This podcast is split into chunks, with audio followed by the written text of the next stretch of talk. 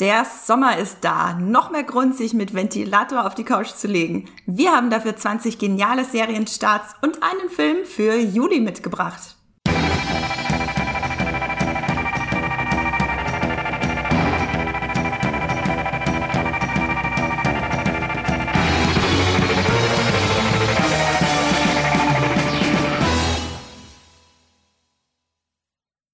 Hallo und herzlich willkommen zu Streamgestöber, eurem Moviepilot-Podcast, bei dem es um die besten Streaming-Filme und Serien bei euren Streaming-Anbietern geht. Ich bin Leonard Malich, Synchronsprecher von Chris Pratt in seinem neuen Film The Tomorrow War. Und damit begrüße ich die Streamgestöber-Crew des heutigen Podcasts. Hallo. Ja, ein großes Dankeschön an Leonard Malich für diese wundervolle Begrüßung hier im Streamgestöber.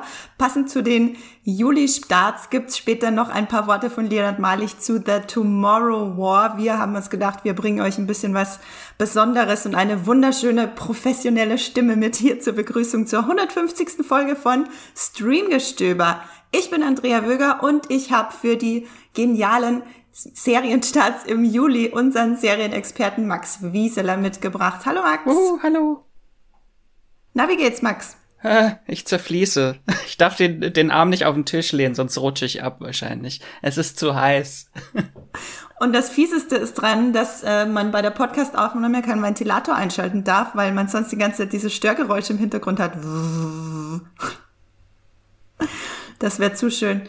Äh, Max, sag mal, ähm, wenn du dich noch erinnern kannst, bei der ganzen Hitze, was im Juni über so passiert ist, was war denn dein Serienhighlight im Juni, bevor wir jetzt auf den Juli zu sprechen kommen? Oh, das waren so viele. Ähm, also über It's a Sin habe ich, glaube ich, schon ausgiebig geredet in der Juni-Vorschau. Ähm, wahrscheinlich könnte es Loki werden, aber da habe ich aktuell erst drei Folgen gesehen. Also ich bin jetzt durch die Hälfte durch. Also, wenn wir unsere neue bisexuelle Marvel-Ikone haben. Yeah! äh, ja, hoffe ich, dass die letzten drei Folgen noch mal ordentlich was drauflegen. Von daher äh, sage ich jetzt äh, abschließend, was ich schon durchgeguckt habe, äh, Love Victor Staffel 2. Da hatte ich auch, hatten wir auch schon ein bisschen drüber geredet und es ist einfach ganz toll. Ist aber noch mal ein schönes Resümee für drei ganz tollen Serien, die im Juni hier in Deutschland gestartet sind. It's a Sin, Love Victor und sag mal noch mal kurz, wo man It's a Sin und Love Victor streamen kann. Äh, Love Victor läuft aktuell bei Disney Plus immer wöchentlich und It's a Sin gibt es bei Stars Play. Genau, und Loki natürlich bei Disney Plus, die aktuelle Marvel-Serie. Ähm, habe ich auch geguckt. Ich habe im Juni bisher eigentlich nur Fußball geguckt, deswegen und kommt zu gar nichts außer äh, Loki habe ich natürlich geguckt. Da war ich dann doch so neugierig. Äh, es sind ja ist auch nur so eine Dreiviertelstunde einmal die Woche. Finde ich auch ganz toll. Also auch ein Highlight von mir im Juni auf jeden Fall. Jawohl, ich würde sagen, Max, dann starten wir direkt in die 20 besten Serienstarts des äh, Juli. Und ich fange gleich mal an mit dem 1. Juli. Da startet nämlich eine ganz, ganz tolle Serie in der ZDF-Mediathek. Dort könnt ihr das streamen. Sie läuft auch am, mal gucken, Samstag, dem 3. Juli ab 21.40 Uhr im ZDF Neo und zwar in einem Stück durch, weil es sind nur sechs Folgen mit je elf Minuten. Und die, äh, die Serie heißt Loving Her. Das ist äh, eine Serie, die ist dem niederländischen Original Anne Plus, ich weiß nicht, wie man es auf Niederländisch ausspricht, dieses Plus, nachempfunden. Und es geht um die Mitte-20er Studentin Hannah, die wird gespielt von Banafshe Huamasti und sie trifft ihre Ex zufällig auf der Straße. Und dann erinnert sie sich an fünf vergangene Liebschaften mit äh, fünf Frauen, ja, aus ihrer Vergangenheit quasi. Und das wird jeweils in elf Minuten kurz abgehandelt und trotzdem schafft's die Serie, da so eine gewisse Tiefe reinzubringen, obwohl du natürlich nicht so ausschweifend erzählen kannst in elf Minuten. Ich habe alle Charaktere sofort ins Herz geschlossen. Ich habe mir das vor ein paar Tagen einfach alles am Stück angeguckt. Das ist ja letztlich dann nur ein bisschen mehr als eine Stunde, wenn man sich das alles am Stück zur Gemüte führt. Und ich fand es wirklich äh, ganz, ganz großartig. Also es ist jetzt nicht eine Serie, die ähm, ich nur einem queeren Publikum empfehlen würde. Ich würde die Serie jetzt auf jeden Fall allen empfehlen. Es ist sehr, sehr zugänglich, wie erzählt wird. Es ist, naja, ich meine, Liebe, Affären, Liebschaften, Beziehungen, das ist ja ein universelles Thema. Da äh, findet sich bestimmt jeder in der ein oder anderen Folge wieder und hat einen großartigen Soundtrack von Christine and the Queens bis zu Kate Bush. Also äh, viele, viele queere Frauenstimmen auf jeden Fall, die da, die da auch im Hintergrund zu hören sind. Und es ist einfach eine sehr sympathische, unaufgeregte Serie mit wirklich coolen Darstellern. Mit dabei sind unter anderem auch die äh, Karin Hanczewski, ich glaube, man sagt Hanczewski, die äh, Dresdner Tatort-Kommissarin, daher könntet ihr die kennen, und Lena Klenke, die kennt ihr vielleicht aus How to Sell Trucks Online Fast, worüber wir auch noch zu, äh, zu sprechen kommen später, und aus der Fuck You Goethe-Reihe. Genau, also wirklich sehr, sehr coole Serie. Nehmt euch diese Stunde und ein paar Minuten und guckt da mal rein. Kann ich euch sehr empfehlen. Startet, wie gesagt, ab dem 1. Juli in der ZDF-Mediathek mit allen sechs Folgen. Genau. Max, du hast uns auch einen Start mitgebracht für den 1. Juli. Noch eine queere Serie. Uh. Äh, ich habe das äh, schwedische und noch äh, schwulere äh, Elite mitgebracht. äh, auf Netflix am 1. Juli. Da startete ja gerade erst die vierte Staffel von Elite wo es auch äh, unter anderem einen Prinzen an der Las Encinas gab. Äh, und jetzt äh, Überraschung, kommt eine Netflix-Serie über äh, Jungadel an einer Eliteschule und heißt Young Royals. Äh, sechs Folgen ist das lang und es geht darin um den schwedischen Thronfolger Prinz Wilhelm, der nach einer Clubschlägerei von seiner Familie an das Elite-Internat Hillerska geschickt wird, um dort Disziplin zu lernen. Und hier kann er sich erstmals äh, außerhalb der royalen Pflichten selbst kennenlernen, wer eigentlich ist, was er im Leben sein möchte. Und an der Schule herrscht, wie auch äh, bei Elite, so eine harte Zweiklassengesellschaft, aber hier dann zwischen den jungen Adelskindern und den Normalos, dem Pöbel. Äh, Und in einen von diesen verliebt sich Wille, wie er im Trailer zumindest schon genannt wird. Das finde ich schon super. Äh, und dann steht er halt in so einem Dilemma zwischen Loyalität zur Monarchie und der Liebe, der, der er nachgehen möchte. Und das Ganze mit viel Partys, Exzess und privilegierten Jugendlichen. Also alles, was wir eigentlich sehen wollen.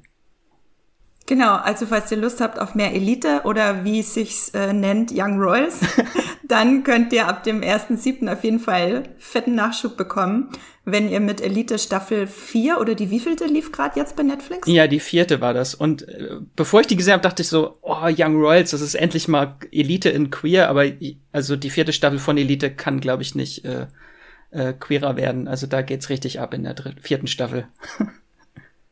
Okay, also falls ihr die vierte noch nicht gesehen habt. Ähm Uff, also das ist schon, also teilweise dachte ich schon, oh, ist das noch eine Serie oder ist das schon Softcore-Porno? Also das ist schon ziemlich, das ist schon ziemlich heiß, was man da sieht. Also der gelegentliche äh, Softporno, queere Softporno äh, auf Netflix, wie das halt so ist. Dann guckt Elite Staffel 4. Ansonsten, wenn ihr es ein klein wenig äh, mit, mit, mit einer Gangschaltung zurück angucken wollt, dann guckt Young Royals ab dem 1.7. auf Netflix. Es klingt auf jeden Fall ganz spannend. Also irgendwie gefällt mir diese Mischung aus dem, dem, ja, wie soll ich sagen, dem Adel, der da mit seinen Problemen zu kämpfen hat und dann queere Teenie-Soap-Storylines, so ein bisschen eine Mischung aus. Es wirkt wie eine Mischung aus Elite und Downton Abbey oder so irgendwie, stelle ich mir das vor. Ja, und ein bisschen The Crown noch drin. Ich glaube, das, das ist ja alles so zurückzuführen, so unsere Generation Gossip Girl, was wir da auch so geil dran fanden. Einfach so elitäre Jugendliche, die einfach über alles erhaben sind. aber trotzdem viele Fehler machen. So. Es ist einfach der perfekte Eskapismus. Ja. So, man erkennt sich nicht unbedingt drin wieder. Äh, ich, ich, ich bin jetzt nicht adelig, kann nicht für dich sprechen. Ich war auch nicht auf einem aber, Internat. ja, in unserer Schule gab es ein Internat tatsächlich. Wer weiß, was die den ganzen Tag gemacht haben. Wird auch viel gemunkelt. Naja, gut, lassen wir das. Ab dem 1.7. haben wir auf jeden Fall jetzt schon zwei tolle Tipps. Loving Her und Young Royals. Und wir haben noch einen Tipp für den ersten siebten mitgebracht, der mir besonders äh, stark am Herzen liegt. Wenn ihr alle Folgen von Streamgestöber gehört habt, dann habt ihr mich da auch schon das eine oder andere Mal drüber reden gehört. Es geht um die amerikanische Serie New Amsterdam. Da startet jetzt nämlich die erste Staffel bei Netflix. Da gab es bisher Staffel 1 und Staffel 2 bei TV Now, wenn ich mich nicht irre, zu sehen. Ähm, es ist eine, ja, Max nickt, es ist eine Krankenhausserie aber genau wie alle erfolgreichen Krankenhausserien ist es auch eine, die diesen Stoff, also den Stoff Krankenhausserie, wieder auf ein neues Level hebt und wieder ein paar Dinge anders macht und besser und spannend. Hat eine 8,0 bei Muipilot, also wirklich eine sehr gute Bewertung. Und ich habe zuletzt in unserem Podcast zu den 10 Streaming-Tipps, Streaming-Geheimtipps, den ich mit Esther aufgenommen habe, das war Podcast Nummer 137 vom April. Da habe ich schon ein bisschen über New Amsterdam erzählt. Falls ihr den nicht gehört habt, ich kann euch einmal ganz kurz sagen, um was es geht. Es ist die neue, also was neu unter Anführungszeichen, Serie von Ryan Eggold. Den kennt ihr vielleicht als Tom Keen aus The Blacklist beziehungsweise dem Spin-off Blacklist Redemption. Und New Amsterdam basiert auf dem Buch 12 Patients, Life and Death at Bellevue Hospital von Dr. Eric Mannheimer. Der war nämlich selbst 13 Jahre lang ärztlicher Direktor im Bellevue Hospital. Das ist ähm, eins der ältesten öffentlichen Krankenhäuser in New York und so ist es auch mit dem Krankenhaus New Amsterdam. Und es geht um Max Goodwin, der fängt als ärztlicher Leiter im New Amsterdam, New Amsterdam an, sehr jung, sehr ambitioniert, will allen immer helfen und ist äh, definitiv auf sehr großem Kriegsfuß mit dem amerikanischen Gesundheitssystem. Und das ist äh, so spannend an der Serie, weil die ähm, die ganzen ja Fehler und Grauzonen und und die ganze Diskriminierung von Minderheiten im amerikanischen Gesundheitssystem sehr gut aufdeckt und sich da auch die meisten Handlungsstränge darum drehen. Also kann ich euch wirklich sehr, sehr empfehlen. New Amsterdam Staffel 1 bei Netflix ist äh, super erfolgreich in den USA, während hier noch fast niemand was davon gehört hat. In den USA gibt, äh, läuft schon die, beziehungsweise die dritte Staffel ist, glaube ich, schon zu Ende gelaufen. Die gucke ich gerade, habe ich mir gekauft bei Amazon. Und weil ich nicht mehr warten konnte, äh, bis es zu TV Now kommt. Und wurden auch schon mehrere weitere Staffeln bestellt und ein Spin-off, glaube ich, ist auch in Planung. Also das ist äh, eine große Nummer für NBC in den USA. Und Netflix hat sich gedacht, da äh, wollen wir auch einen Kuchen, äh, einen Kuchen abhaben, ein Stück vom Kuchen abhaben. vom Krankenhauskuchen. Ähm, genau. Deswegen New Amsterdam Staffel 1, guckt euch das unbedingt an. Ist äh, wirklich spannend. Ähm, auch mit einer ordentlichen Portion Kitsch. Das muss man auf jeden Fall auch mögen. Aber gerade wenn man äh, sehr viel auf Diversität in Serien guckt und Repräsentation von Minderheiten, dann wird man auf jeden Fall happy mit dieser Serie. Ist aber natürlich auch nichts für schwache Nerven dementsprechend. Genau. Und dann kommen wir zu unserem Special-Tipp heute zur 150. Folge. Wir haben ja mit Leonard Malig gesprochen und er hat uns zwei Sprachnachrichten aufgenommen. Eine habt ihr schon zur Begrüßung gehört und die zweite Sprachnachricht wollen wir euch jetzt vorspielen, weil am 2. Juli sein neuer Film, beziehungsweise wo er Chris Pratt synchronisiert hat, The Tomorrow War, bei Amazon startet. Ein Amazon Original. Viel Spaß beim Anhören. Hey, hier ist wieder Leonard Malich, der Synchronsprecher von Chris Pratt in The Tomorrow War. Und ich erzähle euch kurz, worum es in dem neuen Film bei Amazon Prime Video geht. In dem von Regisseur Chris McKay inszenierten Film werden wir mitgenommen in eine ganz schön düstere, wie ich finde, und gar nicht so ferne Zukunft. Denn schon im Jahr 2051 wird die Erde von Aliens angegriffen. Und da die Menschheit doch ziemlich unterlegen scheint und den Kampf zu verlieren droht, reisen Soldaten und Wissenschaftler mit Hilfe einer Zeitmaschine in die Vergangenheit, also in unsere Gegenwart, um mehr oder weniger Freiwillige für den Krieg in der Zukunft zu rekrutieren. Der ehemalige Soldat, Dan Forrester, gespielt von Chris Pratt, ist einer dieser Auserwählten. Aber Dan kämpft nicht nur um sein eigenes Leben und faktisch auch um, für die Existenz der Menschheit, sondern der kämpft vor allem auch um das Leben und die Zukunft seiner Tochter. Aber ich will ja jetzt hier nicht zu viel spoilern. Der Film ist auf jeden Fall ein actiongeladenes Feuerwerk und hat zumindest meinen Geschmack wirklich voll getroffen. Ich feiere den Film echt hart. Und wir hatten auch bei den Aufnahmen für die deutsche Synchro echt viel Spaß. Das lag vor allem an dem echt tollen Team der Arena Synchron, wo wir das aufgenommen haben. Und natürlich auch an Regisseur Björn Schaller, der da wirklich einen Top-Job abgeliefert hat, wie ich finde. Alle Beteiligten, auch die Schauspieler, die Tonmeister, die Leute, die es gemischt, also alle Leute waren wirklich on fire und haben sich echt Mühe gegeben, dass das eine geile deutsche Fassung wird. Und ich finde, wir haben das auch ganz gut geschafft. Ich kann den Film wirklich nur empfehlen. Und Solltet ihr ihn euch reinziehen, dann achtet doch mal einfach auf eine Kreissäge. Mehr sage ich nicht. Das ist, wie ich fand, wirklich eine Weltklasse-Szene. Da habe ich wirklich laut gelacht. Ich glaube, ihr werdet wissen, was ich meine, wenn ihr sie seht. Absolut geiler Streifen. So, das war's von mir und ich wünsche euch jetzt einfach mal viel Spaß mit The Tomorrow War. Macht's gut. Ja, danke Leonhard Malich für den Einblick in deine Arbeit. Und wie gesagt, ihr habt's gehört, 2. Juli startete Tomorrow War bei Amazon Prime. Bin schon sehr gespannt. Sieht nach einem, ja, Sci-Fi-Action-Blockbuster aus. Das kann man sich auf jeden Fall sehr gut angucken, wenn man mit Ventilator auf der Couch liegt. Max, du hast auch einen Tipp für den 2. Juli mitgebracht. Ja, ich wollte erstmal sagen, mich hat es tatsächlich, mich verwirrt, mich hat sie verwirrt, die Sprachnachricht von Leonard. Ich höre Leonard gar nicht. Ich höre die ganze Zeit immer Jonathan Groff.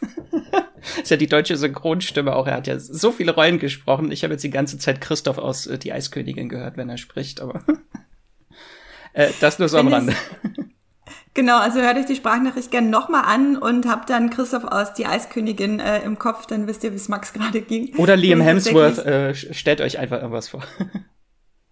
Genau, Chris Pratt, äh, Liam Hemsworth, Christoph, es ist völlig egal.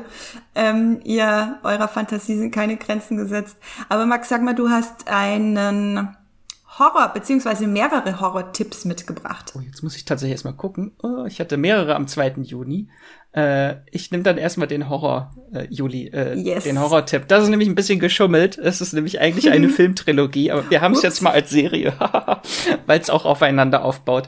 Äh, bei Netflix startet Fear Street, eine Filmtrilogie, die an drei Freitagen veröffentlicht wird bei Netflix und das Ganze ist eine Verfilmung oder Adaption äh, der gleichnamigen Jugendbuchreihe von R.L. Stein. Ähm, und ich als Kind war Riesenfan von seiner anderen äh, Jugendhorrorreihe äh, Gänsehaut. Da habe ich alles aufgesogen als kleines Kind, die Bücher, die Hörspiele, die Serie, ich habe alles geliebt. Aber bei Fear Street habe ich tatsächlich nie reingefunden, die habe ich nie gelesen. Da bin ich trotzdem sehr gespannt. Äh, das sind äh, drei Filme, die heißen Fear Street 1994, Fear Street 1978 und Fear Street 6, äh, 1666. Oh Gott.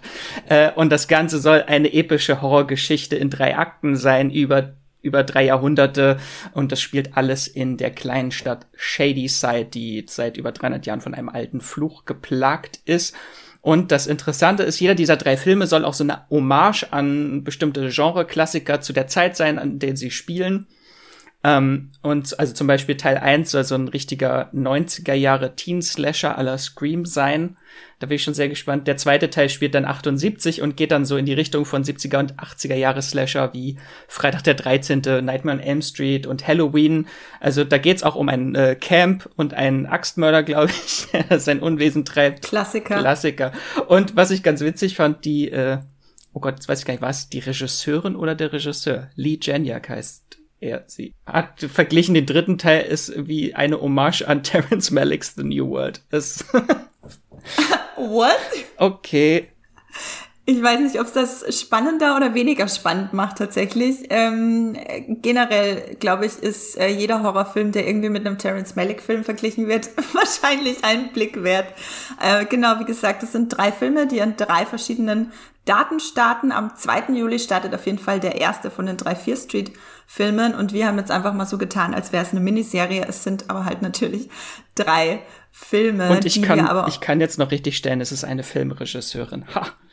Und äh, alle, die jetzt denken, oh, das ist ja eine äh, Jugendbuchreihe, die Filme werden garantiert nichts für Kinder. Die haben in den USA alle ein R-Rating bekommen. Das ist in Deutschland ungefähr FSK 16 aufwärts. Und da habe ich mir die einzelnen Ratings angeguckt. Das sind so Strong Bloody Violence, Bloody Horror Violence und Strong Violence and Gore. Ich weiß nicht den Unterschied, aber es ist auf jeden Fall alles sehr bloody und strong und violent und brief drug use.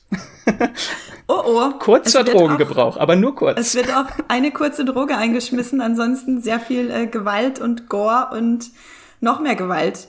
Ähm, starke Gewalt auch, wie, wie, äh, wie da gerade beschrieben wurde. Genau, Fear Street ab dem 2. Juli, wenn euch statt Cypher eher für Horror ist, am 2. Julitag, dann genießt äh, Fear Street und die starke Gewalt und den kurzen äh, Drogengebrauch. Genau, dann haben wir schon die nächste Sprachnachricht für euch mitgebracht und zwar von Matthias. Der war nämlich so nett und hat uns eine kurze Nachricht dargelassen für eine seiner, ja, glaube ich, aktuellen Lieblingsserien, die nämlich am 4. Juli startet bei Stars Play. Sie heißt Love Life, Ton ab. Hallo, hier ist der Matthias. Ich ähm, melde mich mal wieder mit einem Streaming-Tipp. Ich bin nämlich sehr begeistert von der äh, Serie Love Life. Die ist letztes Jahr auf HBO Max gestartet als eine der ersten großen Eigenproduktionen dieses Streaming-Diensts und jetzt kommt sie zum allerersten Mal zu uns nach Deutschland. Am 4. Juli startet sie äh, bei uns auf Stars Play.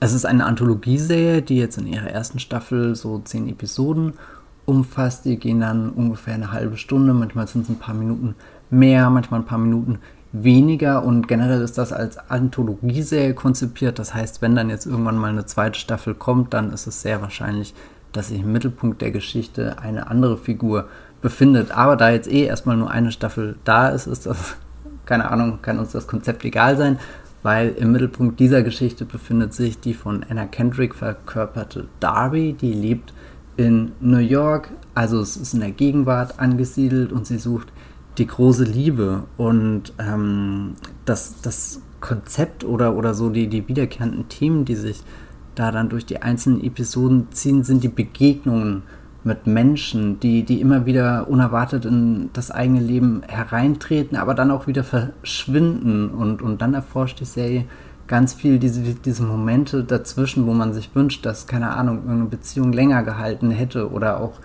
eines Tages aufwacht und total schockiert ist, was war das denn überhaupt für eine Beziehung? Also dieses Love Life, der, der Titel, der ist schon Programm, kann man sagen. Und ich finde die Serie sehr toll, weil sie wirklich eine ganz große Bandbreite an Emotionen abdeckt. Also es ist manchmal richtig traurig, manchmal richtig liebenswürdig, manchmal richtig lustig, unterhaltsam, witzig, äh, manchmal sogar ein bisschen frech. Also deckt ganz viele verschiedene Dinge ab. Und das Zentrum von dieser wundervollen Serie ist natürlich äh, Anna Kendrick, die kennt ihr bestimmt aus, wo hat sie mitgespielt? Den Twilight-Film, äh, die Pitch Perfect-Reihe, da, da ist sie ja die Hauptdarstellerin. Ich glaube, das dürfte auch bisher ihre bekannteste Rolle sein. Und natürlich Oscar nominiert für äh, ihre, ihre Rolle in Up in the Air, dem Film mit ähm, George Clooney.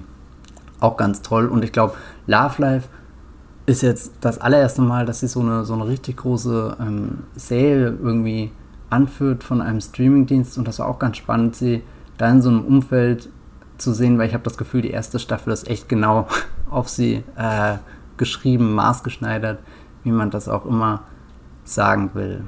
Ich kann euch eine absolute Empfehlung aussprechen. Mir gefällt auch der Soundtrack sehr. Unter anderem äh, ist hier als Komponist Dan Roma involviert. Äh, der bringt immer sehr viel Gespür für so Situationen mit, auch so, so Rhythmik und manchmal eher sowas, äh, was sich äh, schwebend unter die Szenen legt. Und ich finde auch, dass die äh, Serie extrem von, von, von der Musik, von der Montage und so weiter getrieben wird. Also jede Episode hatte eigentlich fast so einen kleinen, schönen Sog. Da habe ich mich wirklich sehr gern drin verloren. Love Life startet 4. Juli auf Stars Play. Ja, danke Matthias für diese schöne Sprachnachricht. Ich habe auf jeden Fall richtig Lust bekommen auf die Serie. Ich muss gestehen, ich habe vorher noch nichts davon gehört äh, bis ich mit Max die Vorbereitung für den Podcast gemacht habe und war auch schon sehr gespannt, was du darüber erzählen wirst, Matthias. Äh, Max, hast du da schon reingeguckt? Ja, ich fand sie ganz toll. Da dachte ich tatsächlich, als du über Loving Her gesprochen hast, dass sich das so ähnlich anhört wie Love Life, wo sie auch über ihre vergangenen Liebschaften dann sich zurückerinnert. Äh, ganz toll. Das ist so eine Anthologieserie, also ab der zweiten Staffel, da steht dann immer pro Staffel ein anderer Protagonist im Vordergrund und dessen Liebesleben. Bin ich schon sehr gespannt. Das klingt tatsächlich ziemlich cool. Ähm, ja, ich bin jetzt wegen Loving Her eh gerade so ein bisschen in dieser Welle drin.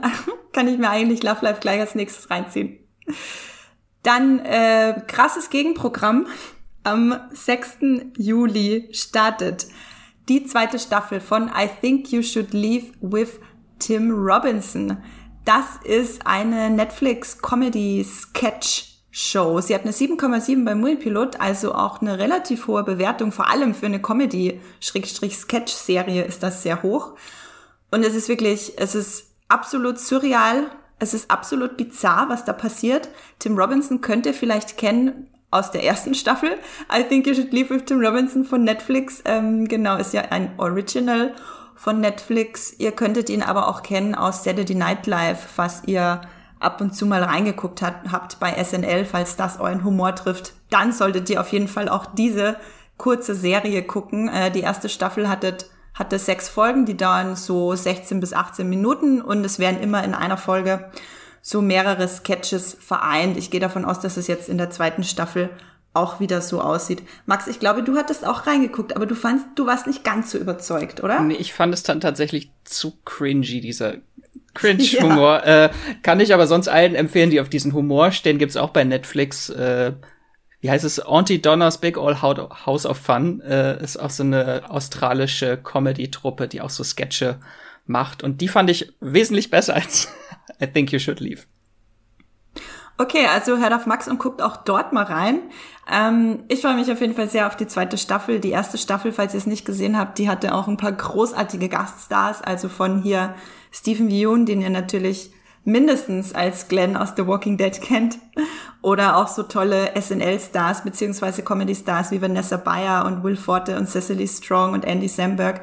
Übrigens, Andy Samberg kennt ihr ja als Hauptdarsteller von Brooklyn Nine-Nine ist ja auch Teil von The Lonely Island, diesem Comedy-Trio, die auch Musik machen. Und die haben äh, I Think You Should Leave with Tim Robinson produziert, unter anderem.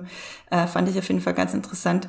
Und nur um mal kurz, äh, damit ihr kurz ein Bild habt, wie äh, cringy und zum Fremdschämen das alles ist, was da passiert. Es gibt einen Sketch, äh, der mit Stephen Yeun, da öffnet der an seiner Geburtstagsparty Geschenke und Tim Robinson spielt halt einen Gast, der ihm ein Geschenk macht und darauf besteht, dass er den, äh, die, wie nennt man das, die Rechnung von dem Geschenk wiederbekommt äh, und dass er, dass er mehrmals betonen muss, dass ihm das Geschenk äh, gefällt und dann isst er diese Rechnung und dann passieren Dinge, die könnt ihr euch nicht ausmalen.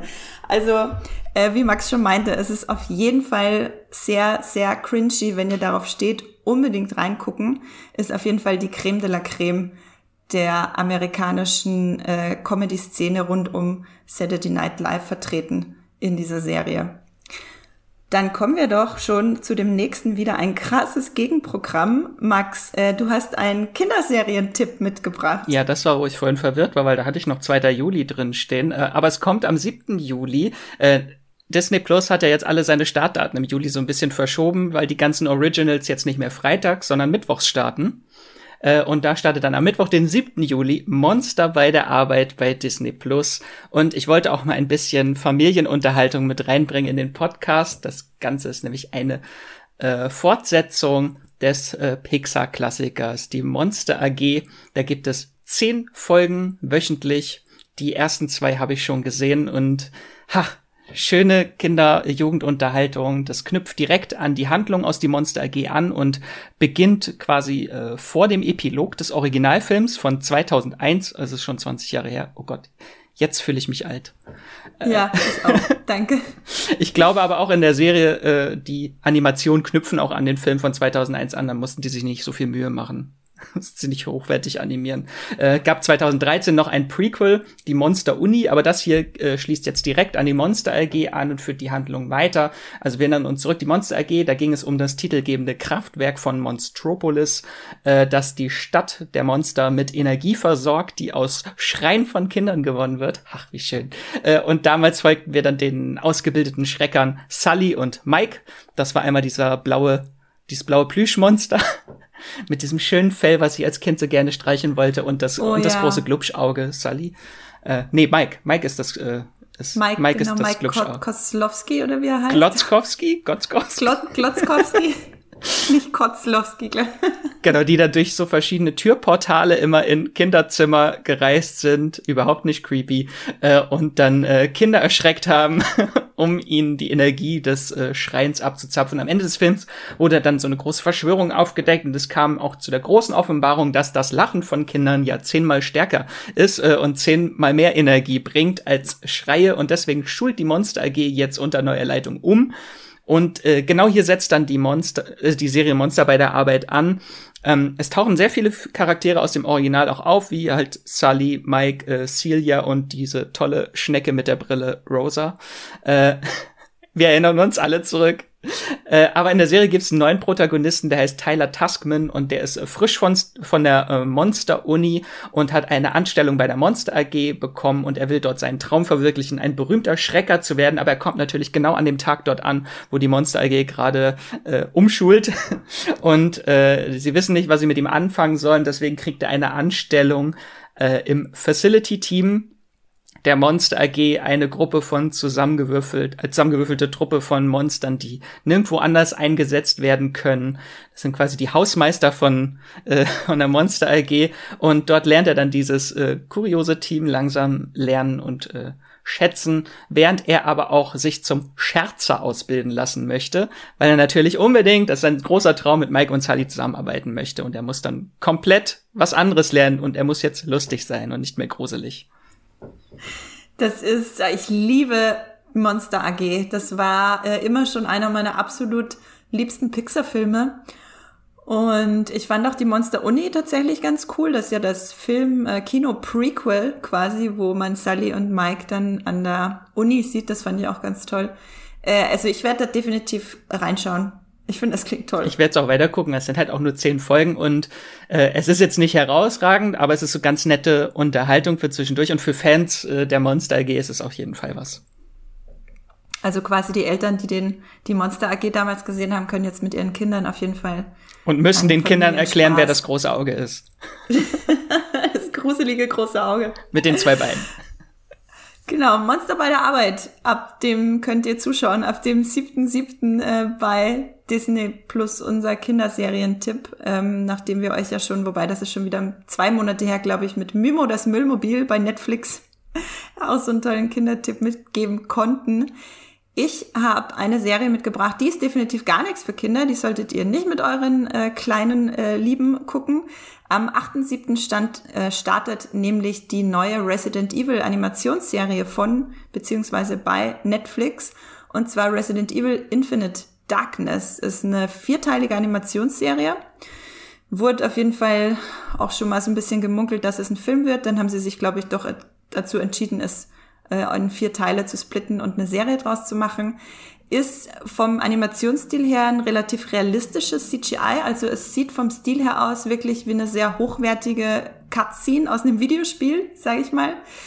Und also zum Beispiel eben aus Resident Evil äh, Village, das letzte Resident Evil, was ja jetzt rauskam, äh, Videospiel, das achte, was auch sehr toll war übrigens, kann ich allen Horror-Videospiel-Fans sehr empfehlen.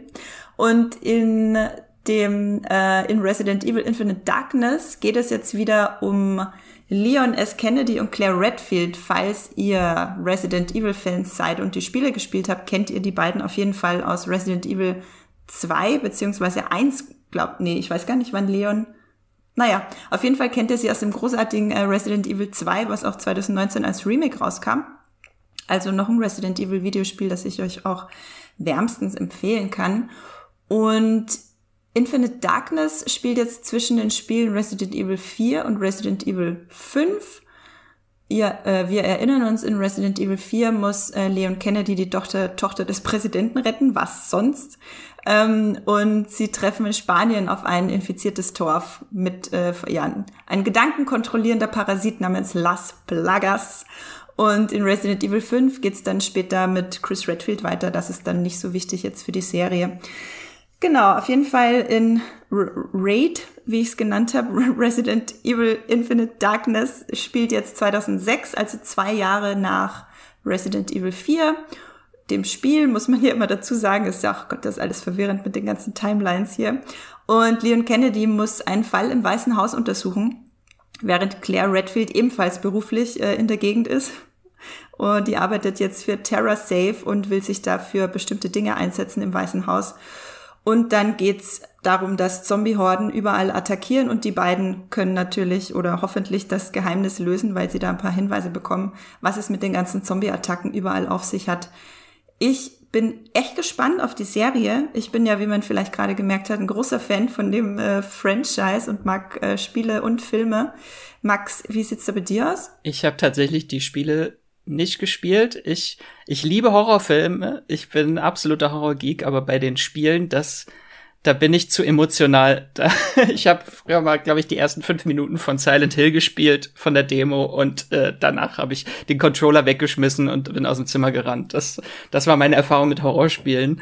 Ähm, aber die Filme äh, finde ich alle super und ich kenne auch die Animationsfilme. Da gab es ja auch drei, glaube ich. Ähm, und bin sehr gespannt auf die Serie. Sie klingt so ein bisschen wie White House Down mit Zombies. Ja, ne? Ja, nur Leon S. Also, Kennedy ist jetzt Gerard Butler, ja.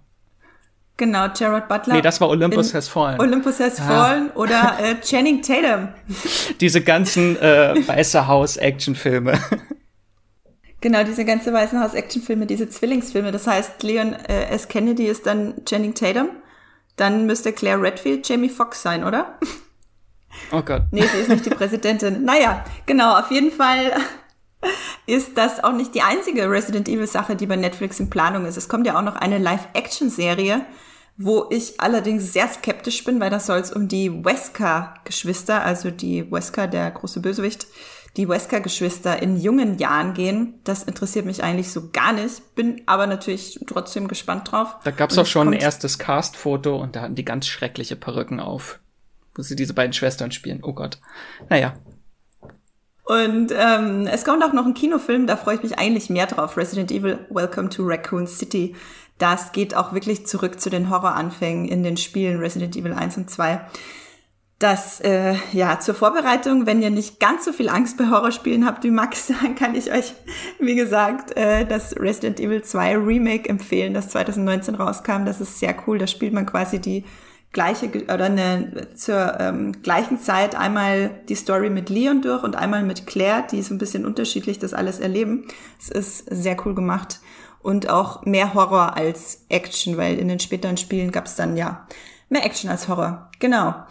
Dann äh, kommen wir von hier diesem ganzen Horrorkrams zu einer ganz tollen Serie, wofür uns auch der Matthias noch eine zweite Sprachnachricht aufgenommen hat. hat am 9.7. startet nämlich Atypical und das ist mit Staffel 4 das Finale der Serie bei Netflix. Ton ab. Hallo, hier ist schon wieder der Matthias. Äh, ich habe schon wieder einen Streaming-Tipp. Der Juli ist reich mit äh, vielen neuen guten Serien und deswegen muss ich jetzt auch noch mal was loswerden zu Atypical. Ähm, die startet nämlich auf ähm, Netflix, also nicht die Serie startet, sondern die vierte Staffel startet, die auch gleichzeitig die letzte dieser Serie sein wird, die eigentlich, glaube ich, schon aus dem Jahr 2017 stammt. Also sie ist schon ein bisschen älter und es ist ja auch wirklich nicht selbstverständlich, dass eine Netflix-Serie bis in die vierte Staffel kommt. Also das muss schon was Besonderes sein, könnte man sagen. Und trotzdem ist für mich Atypical irgendwie so der, der Inbegriff des Netflix Underdogs. Also sie ist irgendwie die ganze Zeit da und wird auch verlängert, zumindest bis an diesem Punkt, wo jetzt ähm, das Finale kommt. Aber so der richtig große Diskurs findet nicht statt. Es ist nicht unbedingt die Serie, wo ich merke, wenn, wenn neue Folgen ausgestrahlt werden, dass meine Timeline geflutet wird mit, mit Tweets und Kommentaren und so weiter. Und ehrlich gesagt, ich vergesse auch manchmal, dass sie existiert und das tut mir unheimlich leid, weil ich mag sie eigentlich sehr gern. Aber was ich dann auch immer wieder feststellen musste, sobald eine neue Staffel da ist, habe ich mich wirklich hingesetzt und das von vorne bis hinten durchgeschaut, weil das einfach so gut erzählt ist und, und so nah an den Figuren. Und ich glaube, das ist jetzt überhaupt mal ein guter Punkt, um darüber zu reden, um was es in Typical eigentlich geht. Also wir haben hier die Geschichte von ähm, einem 18-jährigen Jungen, also zumindest zu Beginn, der Handlung ist er so alt, Sam Gardner heißt er und äh, er ist ein Autist und, und wir folgen ihm, wie er versucht, seinen Alltag zu meistern mit all den Herausforderungen, die damit einhergehen und es bewegt sich sehr in seinem Familienumfeld und auch in der Schulumgebung, dem Freundeskreis und, und dann natürlich auch dieser Coming-of-Age-Aspekt mit. Irgendwann wird halt aus diesem Teenager auch ein junger, erwachsener Mann, der den Einstieg in das echte Leben schafft. Und, und dabei folgen wir ihm auf dieser Reise. Und als ich das erste Mal davon gehört hatte, weiß nicht, da dachte ich, ja gut, das ist halt so eine dieser typischen Netflix Coming-of-Age-Szenen und morgen hast du sie wieder vergessen, aber das ist überhaupt nicht der Fall. Also Atypical schafft ganz viele tolle Figuren, in die man sich hineinversetzen kann, obwohl sie jetzt nicht unbedingt die sind, mit denen man sich sofort identifiziert, sondern es sind, es sind einfach Figuren, wo, wo man merkt, mit was sie ringen, was sie beschäftigt. Und, und ganz toll ist da zum Beispiel die äh, Beziehung, die Sam zu seiner älteren Schwester hat, die da manchmal für ihn einsteht oder auch zu seinem besten Freund, mit dem er, keine Ahnung, durch dick und dünn geht, aber manchmal zerstreiten sie sich dann auch komplett und, und du siehst irgendwie, wie diese Freundschaft zerbricht und, und hoffst einfach nur, dass es doch irgendwie wieder ein Weg gibt, dass sich die beiden ähm, verstehen können. Also definitiv eine Serie, die, die ganz viele Emotionen mitbringt. Oh Gott, ich glaube, nach Love Life äh, bin ich hier, weiß gar nicht, ob ich das noch empfehlen darf im, im Podcast. Vermutlich äh, steigt der, der Taschentuchverbrauch um 100 Prozent. Aber ich freue mich auf beide äh, äh, Sachen sehr. Also es ist jetzt nicht unbedingt vergleichbar, aber es ist beides sehr emotional, sowohl Love Life als auch ähm, Atypical. Wenn ihr es bisher noch nicht geschaut habt, dann würde ich auf alle Fälle sagen, wagt mal einen Blick in die erste Staffel. Ich, ich habe diese Serie sehr zu schätzen gelernt und finde auch, sie, sie wird stärker von, von, von Staffel zu Staffel, kommt dann noch näher an die Figuren, zeigt eben noch mehr ähm, Facetten und ja, ich weiß gar nicht, wie ich, wie ich mich jetzt fühlen soll, wenn, wenn so eine Serie endet, die ich zwischendrin manchmal vergesse. Aber jetzt, wo ich wieder drüber rede, merke ich eigentlich, dass ich eigentlich nur diese Serie schauen will. Das ist ganz verrückt. Ähm, ja, Atypical startet am 9.7. auf Netflix. Und ist übrigens auch noch eine Serie mit Dan Roma als Komponist. Also ich glaube, äh, das ist ja so meine heimliche Agenda, Dan Roma äh, zu promoten. Hat momentan auch bei Disney Plus den äh, neuen Pixar-Film komponiert. Luca ist das. Das als äh, Fun Fact am Rande. Danke, Matthias, auch für diese Sprachnachricht. Also, ihr habt es gehört, alle Atypical-Fans schaltet auf jeden Fall ein. Zur vierten Staffel am 9.7. kommen die Folgen. Und alle, die Atypical nicht geguckt haben, ich denke mal, Ihr könnt auch getrost jetzt einfach Staffel 1 bis 4 durchbingen in einem.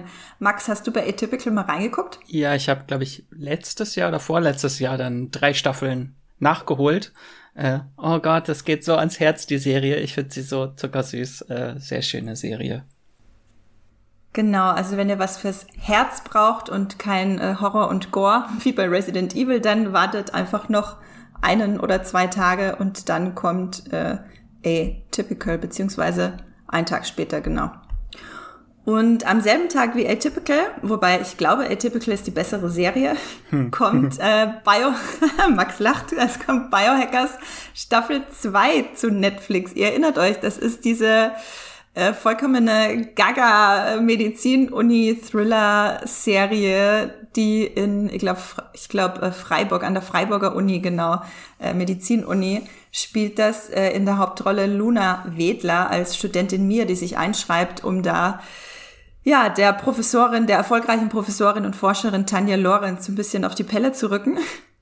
Ich will auch gar nicht so viel ähm, darüber verraten, weil es da auch ein paar coole oder ja gaga coole Twists gibt in äh, der ersten Staffel.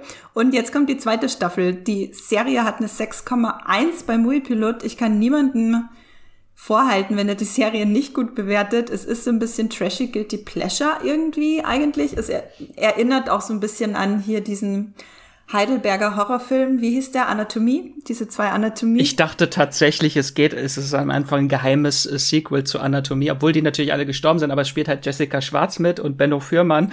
Ich weiß gar nicht, waren die Anatomie 1 oder 2? Auf jeden Fall haben die da mitgespielt ja. auch. Ich habe die Anatomie-Filme geliebt damals. Das waren so mit die, die ersten Horrorfilme, die ich geguckt habe als Teenagerin. Und war Riesenfan davon. Naja, Staffel 2 startet auf jeden Fall mit einem massiven Gedächtnisverlust von mir Sie hat keinen. Und den Zuschauern. Und den Zuschauern. Niemand hat Ahnung, was passiert ist vorher und, und was los ist. Und ich denke mal, es geht genauso Gaga, sorry, dass ich die ganze Zeit Gaga sage, aber ich könnte auch Banane sagen, es geht genauso Banane weiter, wie es aufgehört hat. Ähm, ich äh, vermute, dass es wieder sechs Folgen werden äh, in der zweiten Staffel. Max nickt ausführlich. Äh, die kommen. Max hat sie schon gesehen, aber ich darf noch nicht Max hat sie schon gesehen. Ja, natürlich hat Max sie schon gesehen. Okay, dann äh, darüber unterhalten wir uns dann, wenn wir fertig sind mit dem Podcast. Ich habe ein paar Fragen dazu. Äh, oh, oh. Genau, also wenn ihr ähm, gerne deutsche Serien guckt und äh, auch Sachen, die einfach wilde Twists haben und nicht immer Sinn ergeben aber durchaus spannend sind, also als Thriller funktioniert das alles durchaus, finde ich, dann guckt auf jeden Fall bei Biohackers rein. Ich werde es auf jeden Fall gucken. Das lässt sich schnell wegbingen und äh, macht auf jeden Fall Spaß. Äh, Max, aber ach so, nee, du darfst, du darfst auch nicht sagen, ob du Spaß hattest, oder? Nee, ich darf, dürfte nur sagen, worum es geht. Es geht ums Vergessen, aber. Es geht ums Vergessen. Und Alles Thomas Kretschmann spielt mit in der zweiten Staffel. Echt? Noch mehr deutsche Stars, äh, die wir alle aus den 90ern kennen. Mega, ja, ich bin ja mit Jessica Schwarz und Benno Firman eigentlich schon total happy, aber das äh, ist natürlich noch besser. Genau, also Biohackers, äh, sechs Folgen in Staffel 2 kommen am 9.7. zu Netflix. Ja, Netflix ist eh Wahnsinn, ne? was die im Juli raushauen. Wir haben hier ja fast nur Netflix-Tipps gefühlt äh, diesen, diesen Monat, also für Juli. Ist schon krass, was die da jetzt alles auf einmal rausballern. Für den Sommer auch, wo ja man meinen könnte, dass Leute weniger äh, Netflix gucken. Vielleicht gerade deswegen. Und am 11.7. einfach nur um es gesagt zu haben, äh, könnt ihr natürlich das EM-Finale gucken. Vergesst nicht drauf, ist wahrscheinlich, äh, ich nehme an, das ist ein Sonntag. Ähm, 11.7. läuft dann in der, je nachdem, wo es läuft, in der, äh, auch als Livestream. Wir sind ja bei Streamgestöber in der ZDF oder der ARD-Mediathek. Und dann übergebe ich jetzt für den 12.7. an Max.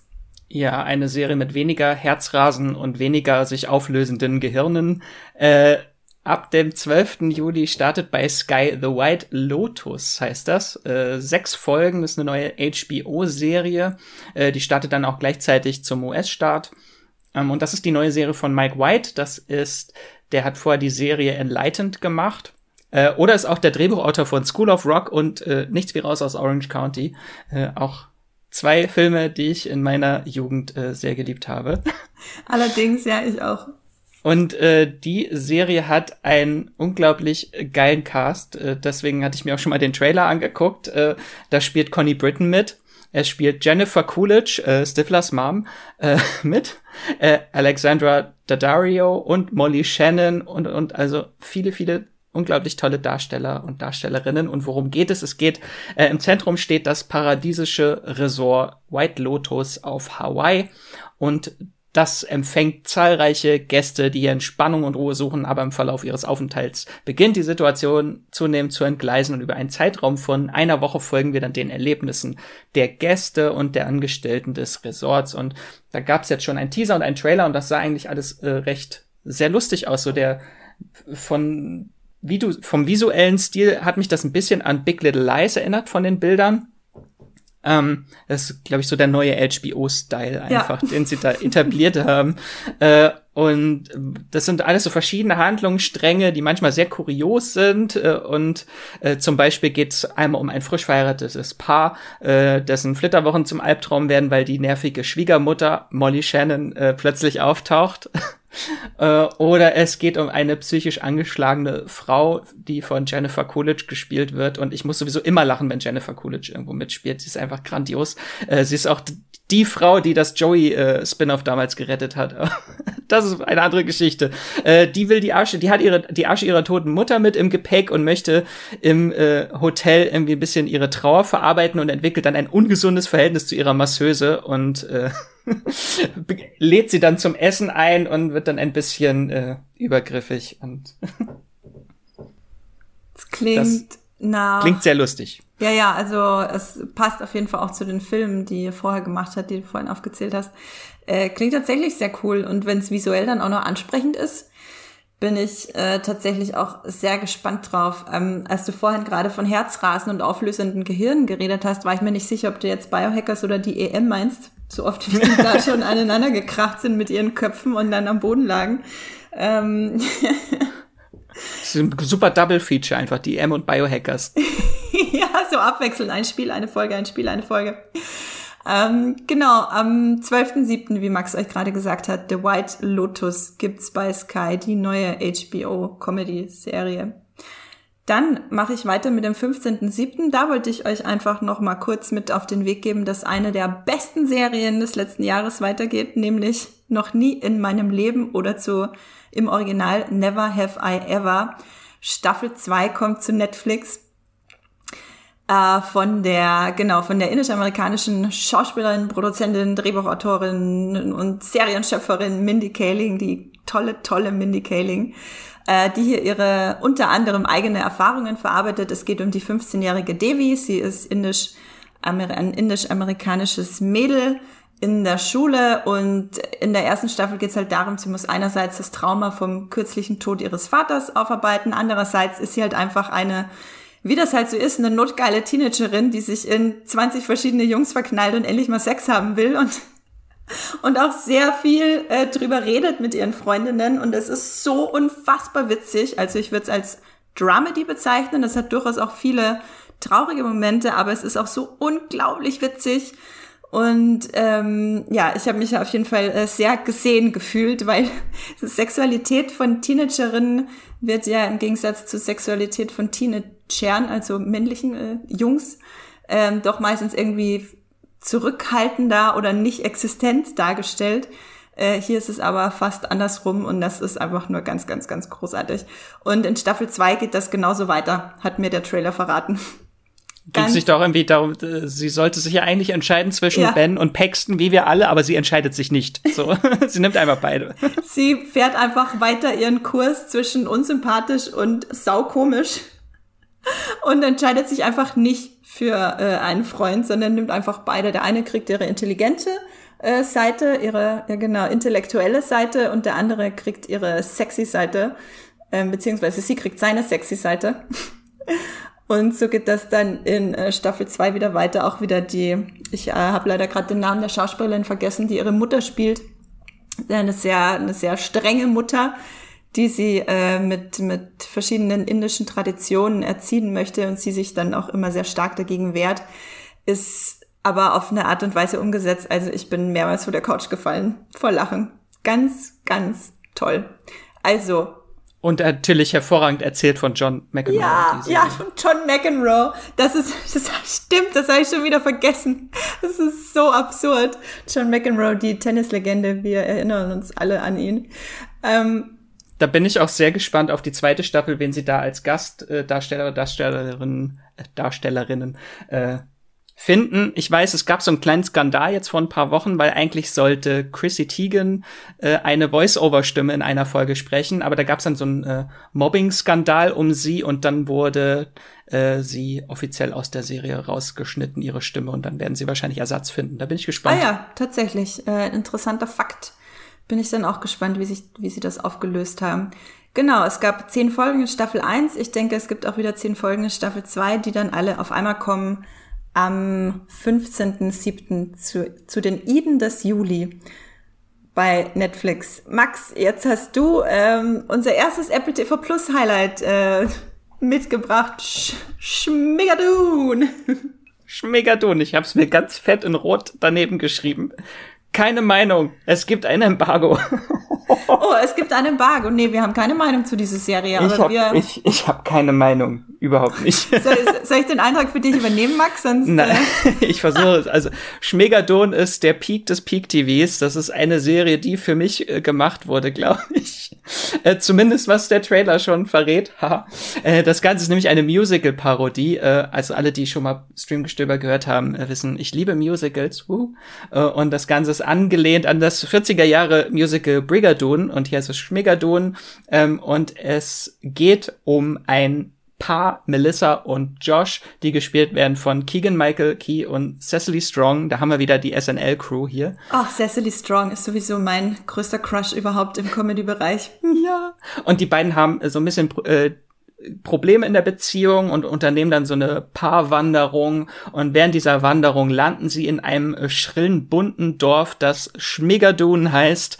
Äh, und das können sie nur mit ihrer wahren Liebe wieder verlassen und dort in diesem Dorf äh, treffen sie auf ganz viele kunterbunte Figuren, die singen und tanzen. Und äh, der Cast ist halt schon mal großartig für Musical-Fans äh, und auch generell für Comedy-Fans. Da spielt Fred Armisen mit, Alan Cumming, Kristen Chenoweth, Duff Cameron, Aaron Twait, Ariana DeBose und äh, Jane Krakowski. Also Ach, Jane Bukowski, toll. Ganz toller Cast. Und wenn man sich den Trailer anguckt, das ist so wirklich 40er Jahre Eskapismus, Musical, Kitsch und Künstlichkeit. Das sieht alles, spielt in so einem großen Set, irgendwie wie diese alten, äh, ich weiß nicht, war das diese alten Defa-Märchen, die ja auch immer auf so riesigen Sets gespielt haben.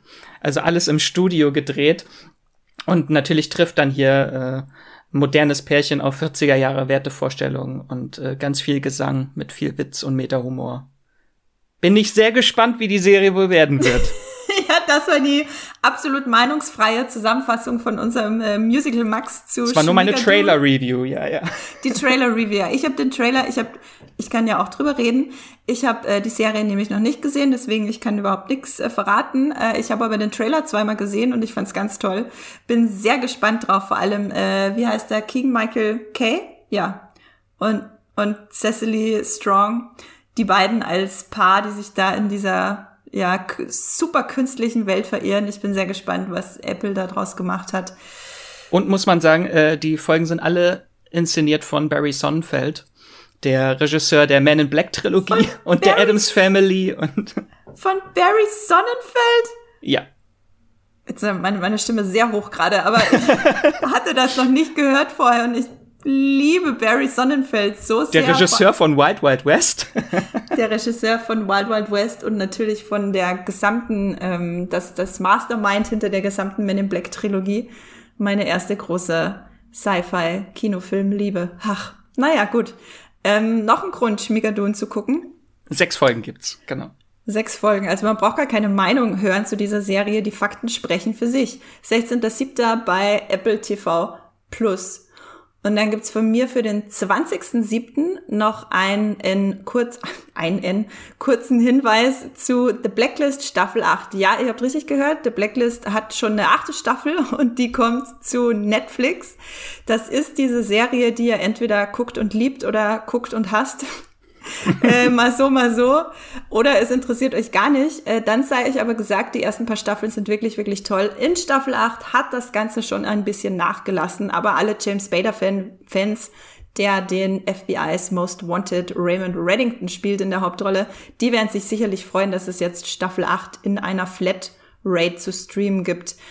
Bei Amazon und ich denke auch bei Apple und den üblichen Verdächtigen kann man die achte Staffel schon seit einer Weile kaufen, aber nur im Originalton. Ab dem 1. Juli kann man die ersten 18 von 22 Folgen kaufen bei Amazon auf Deutsch. Und ab dem 20. Juli gibt's The Blacklist Staffel 8 dann auf Deutsch auch bei Netflix. Ich will auch gar nicht zu viel zum Inhalt verraten. Wenn ihr drin seid, seid ihr drin. Wenn nicht, dann bringt's auch nichts, wenn ich jetzt was zu Staffel 8 sage. Gibt es wieder tolle Hüte zu sehen? Das wollen wir doch alle wissen es gibt wieder tolle Hüte zu sehen, aber meiner Meinung nach äh, könnte es ein paar mehr tolle Hüte zu sehen geben, die ein bisschen wettmachen, dass die Handlung sehr durchhängt, teilweise in Staffel 8. Die achte Staffel ist zu Beginn und am Ende sehr spannend. Ähm, zwischendrin kann man es ein bisschen plätschern lassen. Aber genug zu The Blacklist. Max, was kommt denn einen Tag später am 21.07.? Am 21.07. startet auf Sky und noch einen Monat, äh, bevor es in Australien überhaupt startet, wo es herkommt, äh, die letzte Staffel, die neunte Staffel von Wentworth. Äh, das sind zehn finale Folgen äh, der besseren Frauenknast-Serie, wie ich finde. die ist gleichzeitig mit Orange is the New Black gestartet. Ich hatte in unserer LGBTQ Plus Meilenstein-Folge schon mal ganz kurz äh, über Wentworth gesprochen, wo es um Orange is the New Black ging. Ähm, und äh, was ist das überhaupt? Äh, das ist ein modernes Reboot der australischen Knastseifenoper Prisoner. Die, die startete 1979, das war lange vor meiner Zeit. Äh, äh, die war aber auch die Grundlage für Hintergittern der Frauenknast. Also alles miteinander verbunden, alle Frauenknastszenen sind miteinander verbunden.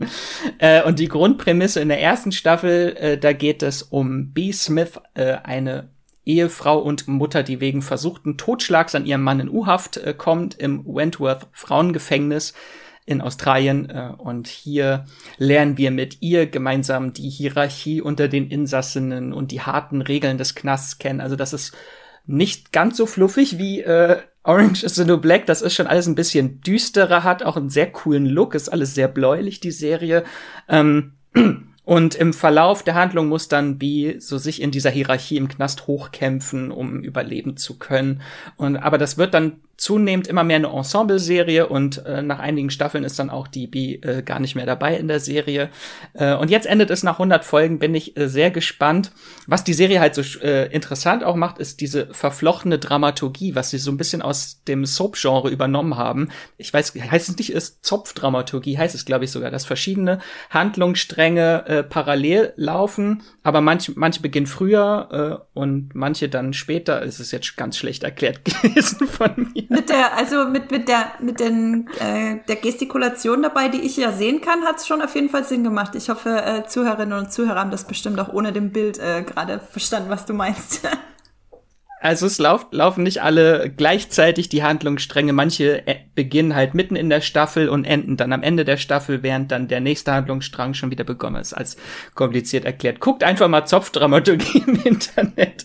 Äh, auf jeden Fall in späten, jetzt in den späteren Staffeln gibt's leider auch kaum noch Charaktere vom Anfang weil sich halt die Geschichten halt, manche kommen und gehen halt im Knast äh, äh, so war das auch bei Hintergittern, äh, dass sich das immer abgewechselt hat, das Ensemble, bis auf Walter, die ist geblieben. Äh, und ich hatte so ein bisschen meine Probleme in späteren Staffeln, mich an die neuen Gesichter zu gewöhnen, äh, aber freue mich trotzdem jetzt riesig auf das Finale und ich möchte wissen, was mit der großen Schurken der Serie Joan Ferguson passiert. Die war früher in frühen Staffeln, äh, war sie Governor von Wentworth und dann später Insassin, aber sie blieb immer perfide Intrigantin. Ha! Das klingt nach einer großartigen äh, ähm, Bösewichtin tatsächlich. Eine ja, der coolsten Serienbösewichtin ever. Die ist mhm. einfach so psychisch äh, verschroben, verknackst. Also die ist einfach urböse, diese Frau. Du hast äh, jetzt immer mal wieder über Wentworth äh, geschwärmt, von Wentworth geschwärmt und langsam habe ich auch wirklich Lust bekommen, das zu gucken. Ähm, krass, dass es da neun Staffeln gab. Das ist halt interessant, dass es gleichzeitig mit Orange is the New Black ja. gestartet ist und immer noch läuft. Und Orange is the New Black ist schon längst vorbei. Ja, ja, ja, genau. Hat dann irgendwann ein bisschen, ist irgendwann so ein bisschen in kollektive Vergessenheit geraten und dann war es plötzlich vorbei, ähm, obwohl es so stark angefangen hat. Also Wentworth ab dem 21.07. bei Sky, Staffel 9, Finale. Ähm, und guckt am besten einfach laut Max die ganze Serie, wenn ihr sie noch nicht gesehen habt. Wegen der Zopfdramaturgie. Genau, aber googelt vorher nochmal Zopfdramaturgie, nicht, oh dass ihr dann extra verwirrt seid. genau, ähm, ich habe euch was mitgebracht, das definitiv fluffig ist. Also weg von, von schlimmen Frauenknastgeschichten hin zu, zu äh, Fußball-Umkleidekabine. Naja, ähm, am 23.07. startet nämlich die zweite Staffel von Ted Lasso bei Apple TV Plus. Und Leute, Ted Lasso ist im Nachhinein, ich habe es wirklich, ich habe es ganz viel äh, Revue passieren lassen das letzte Jahr, habe viel drüber nachgedacht und ich glaube mittlerweile ist es bei mir wirklich so, dass ich sage, Ted Lasso ist meine liebste Serie gewesen 2020. Die erste Staffel hat eine 8,0 bei Movie Pilot und ähm, es sehen auch viele andere so, nicht nur ich. zur Info. Und es ist halt also es ist auch wie für mich gemacht. Es ist halt eine extreme, extreme Wholesomeness-Serie. Also wirklich, das, egal wie zerbrochen euer Herz ist, es wird zusammengeflickt von Ted Lasso. Und es ist eine Dramedy mit einem starken Fußballeinschlag, wobei man ich weiß nicht, wie es ist, wenn man kein Fußballfan ist und diese Serie guckt. Als Fußballfan. Es ist richtig geil. Ja, es ist richtig geil. Ich kann also, nichts mit Fußball anfangen, aber trotzdem ist es eine meiner Lieblingsserien, weil es geht ja, ja, nicht um Fußball, es geht um die Menschen dahinter. Es geht um den Glauben an sich und an, an, an das Team Belief. und die Menschheit. Belief ist doch sein Motto. Belief. Genau, und das ist ja einfach die perfekte Serie für unsere Zeit. Es ist, ähm, genau, Stichwort Wholesomeness. Wenn ihr mit dem Wort nichts anfangen könnt, das ist so ein Trend, den äh, viele gerade auch brauchen können. Sachen, die einfach ein wieder ganz machen, wie ich vorhin schon meinte, äh, die das Herz zusammenflicken, wenn man sich da eine Folge anguckt. Eine Kuscheldecke unter den Serien. Genau, die Kuscheldecke unter den Serien kann als Dramedy bezeichnet werden, mit aber einem sehr, sehr starken Comedy. Äh, Übergewicht äh, und äh, Dramedy und Untergewicht. Hm, komischer Vergleich. Ähm, voraussichtlich äh, gibt's wieder alle zehn Folgen auf einmal bei Apple TV Plus, Max, oder?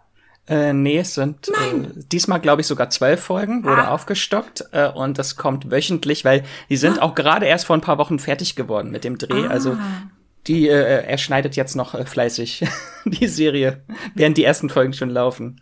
Okay, das heißt, sie haben wahrscheinlich versucht, so schnell wie möglich nach der EM äh, diese Serie rauszubringen, kann ich mir vorstellen. Aber deswegen dann wöchentlich. Okay, das ist jetzt natürlich ein ein kleiner Dämpfer, aber nichtsdestotrotz freue ich mich. Wöchentliche Dosis ist doch viel besser, als wenn es gleich am ersten Wochenende vorbei ist. Ja, das stimmt auch wieder, das stimmt auch wieder. Ähm, für alle, die Ted Lasso noch nicht kennen, worum geht's in Ted Lasso? Um Ted Lasso. Um Ted Lasso, genau. Und zwar ist das ein amerikanischer College Football Trainer, der nach England geholt wird in die Premier League. Äh, ihr kennt bestimmt die Premier League vielleicht, je nachdem, ob ihr Fußballfans seid oder nicht, die stärkste, krasseste äh, Fußballliga, die es so gibt in Europa. Und dort soll er einen mittelmäßigen Fußballverein äh, in Grund und Boden trainieren, weil die Chefin ihn deswegen anheuert, weil sie den Verein ruinieren möchte. Sie hat den von ihrem verhassten Ex-Mann übernommen. Und Ted Lasso, was macht er aber? Er ist halt Ted Lasso, er gewinnt alle Herzen und ähm, natürlich, äh, wie, ja, wie wir schon erzählt haben, die ganze Wholesomeness, natürlich geht's dann auch bergauf mit dem Verein.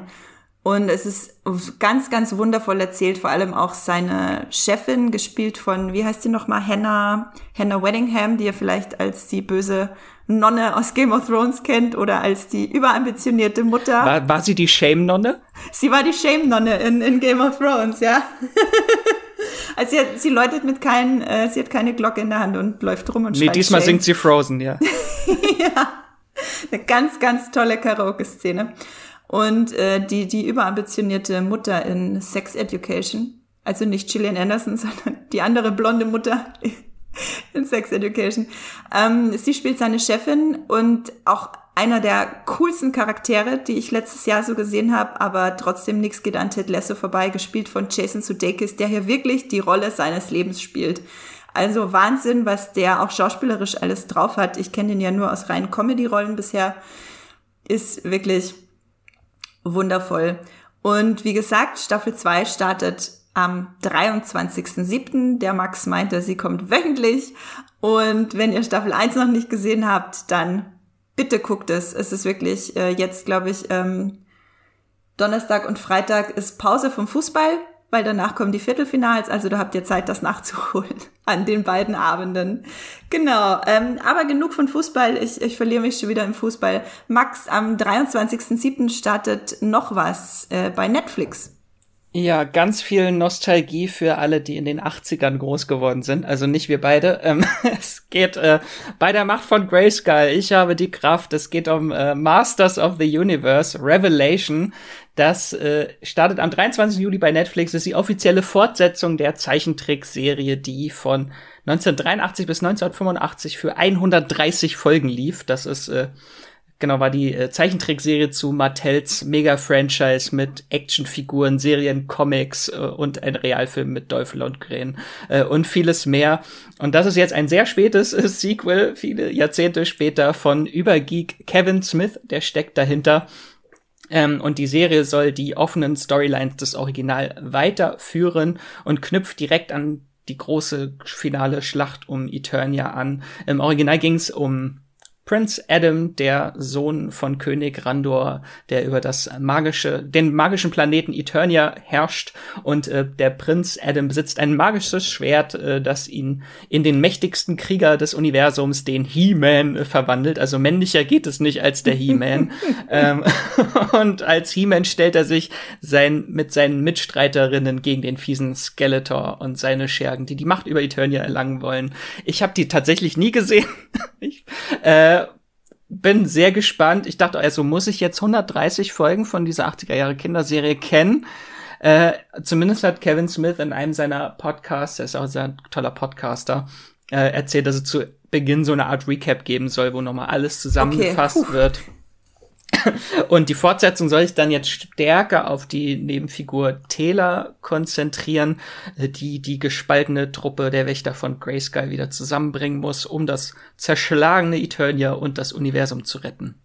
Oha, ja, nicht weniger habe ich mir erwartet von Masters of the Universe Revelation. Soll tatsächlich auch sehr, also erwachsener sein, düsterer sein, weil natürlich die ganzen Kinder von damals auch jetzt groß geworden sind und das so ein bisschen auf die auch zugeschnitten ist mit ganz viel Nostalgie, aber trotzdem halt auch Anspruch für Erwachsene. Und da starten jetzt bei Netflix am 23. 23. Juli die ersten fünf Folgen der ersten Staffel. Okay, ähm, wird das in zwei Teilen dann ausgestrahlt? Ich glaube, es sind zehn Folgen, die erste Staffel, ja. Ja, sehr interessant. Also wenn es ein Recap am Anfang gibt, dann werde ich äh, da auf jeden Fall reinschauen. Ich habe Masters of the Universe auch nicht geguckt, habe mir aber jetzt den Trailer von Revelation angeguckt und musste sehr viel lachen, weil was da Fäuste aufeinander prallen und riesige Action-Dinge passieren, die vollkommen gaga sind, um dieses Wort nochmal zu bedienen. Äh, fand ich großartig. Ist bestimmt sehr unterhaltsam. Dann kommen wir zum 27. Juli, machen wir einen kleinen Sprung von vier Tagen. Es startet nämlich noch eine neue Staffel von einer der Handvoll deutschen Netflix-Serien, die es so gibt, und zwar How to Sell Drugs Online, in Klammern Fast. Fast? Staffel, fast.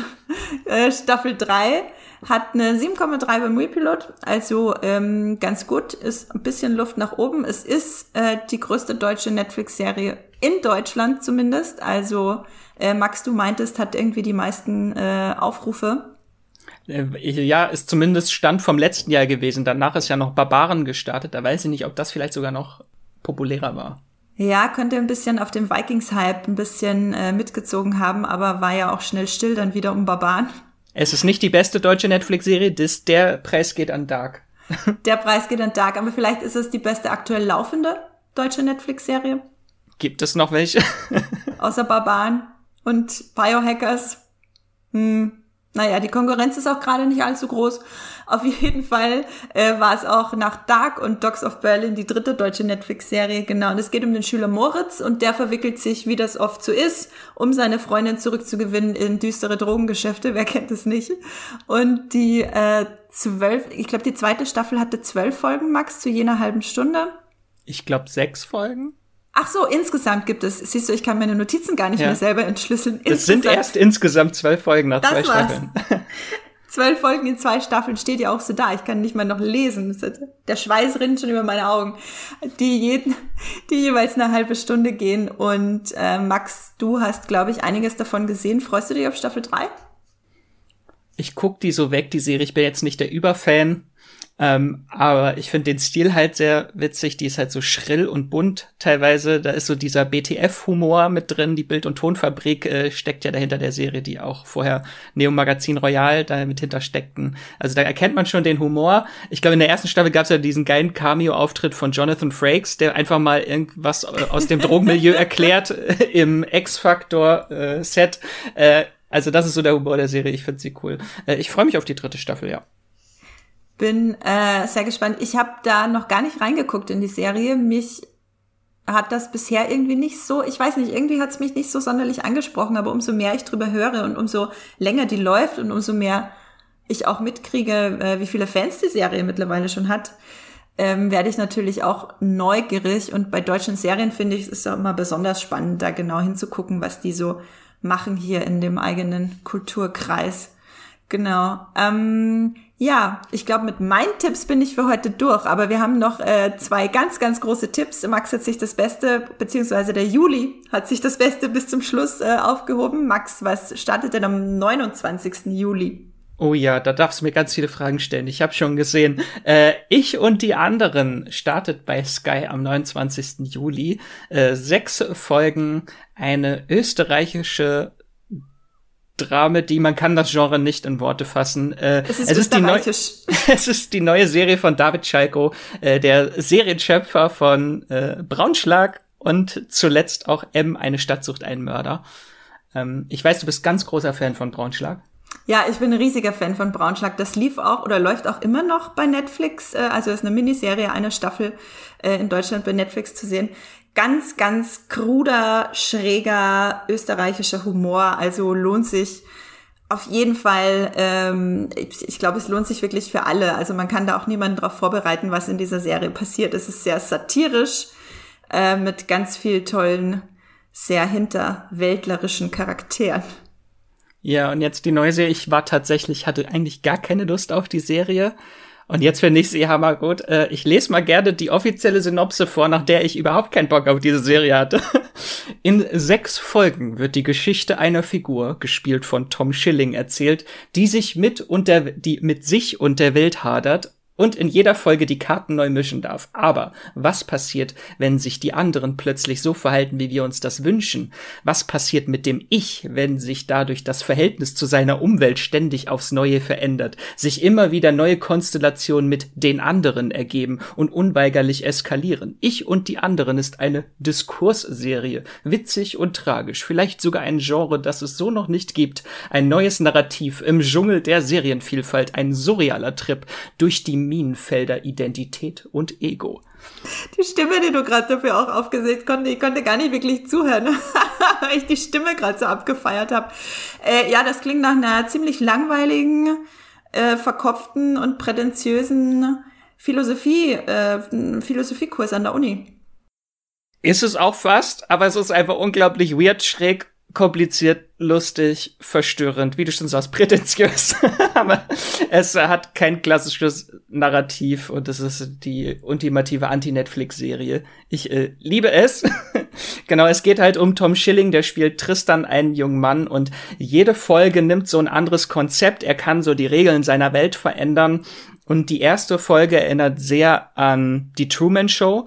Also oh. er läuft durch die Welt äh, und alle Menschen wissen alles über ihn und jeder kennt ihn und äh, redet mit ihm über seine Gedanken äh, oder kennt seine Gedanken schon bevor er sie kennt. Das ist unglaublich äh, witzig. Er arbeitet in einer Firma, die 42 heißt, aus Gründen. Äh, Und das ändert sich dann von Folge zu Folge, ändert er dann immer die Konstellation, wie die Welt auf ihn reagiert. In einer sagt er, er möchte, dass alle ihn lieben. Das eskaliert dann auch sehr schnell, wenn alle auf der Welt ihn lieben. Und dann in der nächsten Folge möchte er alle lieben und dann geht er allen Leuten auf den Sack. Äh, oder es gibt eine Folge, in der alle Menschen nur noch die Wahrheit reden können. Das hat mich ein bisschen an Lügen macht erfinderisch, dieser Ricky Gervais-Film erinnert. Äh, und da kommt sehr schnell nach einem Tag die Apokalypse, wenn alle Leute sich die Wahrheit sagen. also die Serie ist sehr verkopft, schon sehr, schon so ein Psychologiestudium, äh, aber halt unglaublich witzig, schräg und sehr verstörend. Es geht sehr viel um Geschlechtsteile. Also da ist, spielt sehr viel Freud Oha. mit rein. Der Vater ist Penis besessen und ist Künstler und malt Penisse und fertigt Penisse an und verliert seinen Penis später. Äh, und seine Schwester ist auch Künstlerin und ist äh, Vagina fixiert. und äh, macht dann eine Videoausstellung, wo man eine gespreizte Vagina sieht, aus der Wespen kommen. Später gibt es auch eine Wespengeburt, also es ist sehr verstörend, was da teilweise im Hintergrund zu sehen ist. Äh, und irgendwann taucht auch noch Hitler mit einem Katzenbaby auf. Also das ist so der Humor der Serie. Okay, äh, Wespengeburten, äh, Katzenbabys mit äh, Hitler und sehr viel verkopftes Psychologie- und Philosophiestudium. Okay, also ich äh, ich weiß jetzt ehrlich gesagt noch weniger, was ich davon halten soll. Es gibt halt auch nicht so wirklich eine durchgehende Handlung. Es gibt keine wirkliche Auflösung und am Ende gibt's auch noch einen sehr queeren Cliffhanger, sage ich jetzt mal. Äh, also ich möchte unbedingt eine zweite Staffel davon haben. Äh, da kann, also man kann da sehr viel rein interpretieren. Ich hatte noch nicht die mentale Kraft, mich da so rein zu versetzen in die Serie und das alles nochmal aufzudröseln. Da steckt sehr viel drin, kann man sich sehr viel mit beschäftigen, was das was seine Identität ist von Tom Schilling in der Serie und ja. Es klingt schon, also ich finde, es klingt tatsächlich extrem spannend, vor allem nachdem du jetzt die konkreten Beispiele genannt hast, was er denn wirklich macht. Äh, prinzipiell so ein Gedankenexperiment als Serie, was passiert, wenn man einfach die Parameter der Welt jede Folge ändert. Das finde ich, also das finde ich eine richtig coole Idee. Ähm, Wenn es dann auch noch so verstörend äh, seltsam ist wie David Schalkos andere Serien, dann also ich werde es mir auf jeden Fall angucken. Kommt zu Sky, meintest du, ne? Am 29.07. Genau, sechs Folgen, a circa, oh Gott, 40 Minuten, glaube ich. Okay, äh, das war auf jeden Fall ein großes Highlight, aber jetzt kommen wir zu Und sollte man nicht bingen. Am okay. besten schön wirken lassen, die Folgen. Sonst sind das zu viele Penisse auf einmal. also, ähm, genau, ich und die anderen bin äh, auf jeden Fall sehr gespannt. Ich hätte gern, dass alle Zuhörerinnen und Zuhörer das gucken, weil es am 29. Juli rauskommt und uns ihre Interpretation schicken. Also, wenn ihr Sky habt, auf jeden Fall reingucken. Wir, wir, ich glaube, vor allem für Max psychische Gesundheit müssen wir das auf jeden Fall aufarbeiten. Und ihr könnt uns gerne dabei helfen.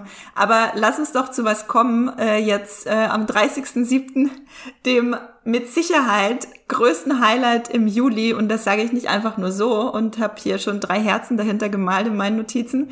Ähm, ist der beste Trailer, den ich vielleicht überhaupt gesehen habe. Es ist einfach, ja gut, äh, ich übergebe dir, Max. Am 30.07. startet Centaur World bei Netflix. Was ist das?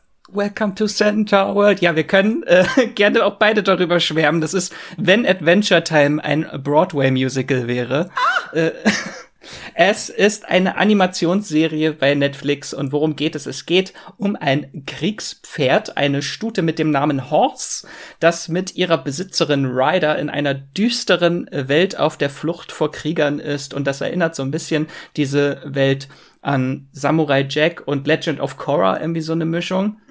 Auch so vom Zeichenstil, aber plötzlich gerät dann dieses Pferd in eine Paralleldimension, eine andere Welt, wird von Ryder getrennt und landet in der quietschbunten Welt äh, Centaur World, die bevölkert wird von lustigen, singenden Mischwesen aus Mensch und Tier und süßen Kulleraugen und äh, aller Art und Farben. Äh, und um einen Weg nach Hause zu finden, muss sich das Pferd mit dieser abgedrehten Truppe anfreunden und begibt sich auf ein aufregendes Abenteuer. Und der Trailer ist Hammer. Ja, ich habe wirklich, ich habe geweint bei dem Trailer, weil es einfach, es ist wirkt wie so eine, wirklich wie ein äh, geistiger Nachkomme auf jeden Fall von Adventure Time. Also es ist sehr queer, quietschbunt und das Beste dran, äh, es ist ein Musical. Und die Lieder, die man im Trailer hört, die sind so schön. Dieses eine Duett, das man hört, ich habe wirklich, da kam eine Träne. Das war wundervoll. Das ist auch, äh, du siehst ja dieses stattliche Pferd und dann hast du diese kleine liebliche Stimme von Kimiko Glenn, äh, die wir aus Orange is the Black kennen. Äh, übrigens auch eine tolle Broadway-Darstellerin. Es sind ganz viele Broadway-Darsteller dabei, äh, Jesse Mueller, Megan Hilty und es spielt Josh Redner mit. Der singt auch. Nicht gut, aber er singt, äh, ja.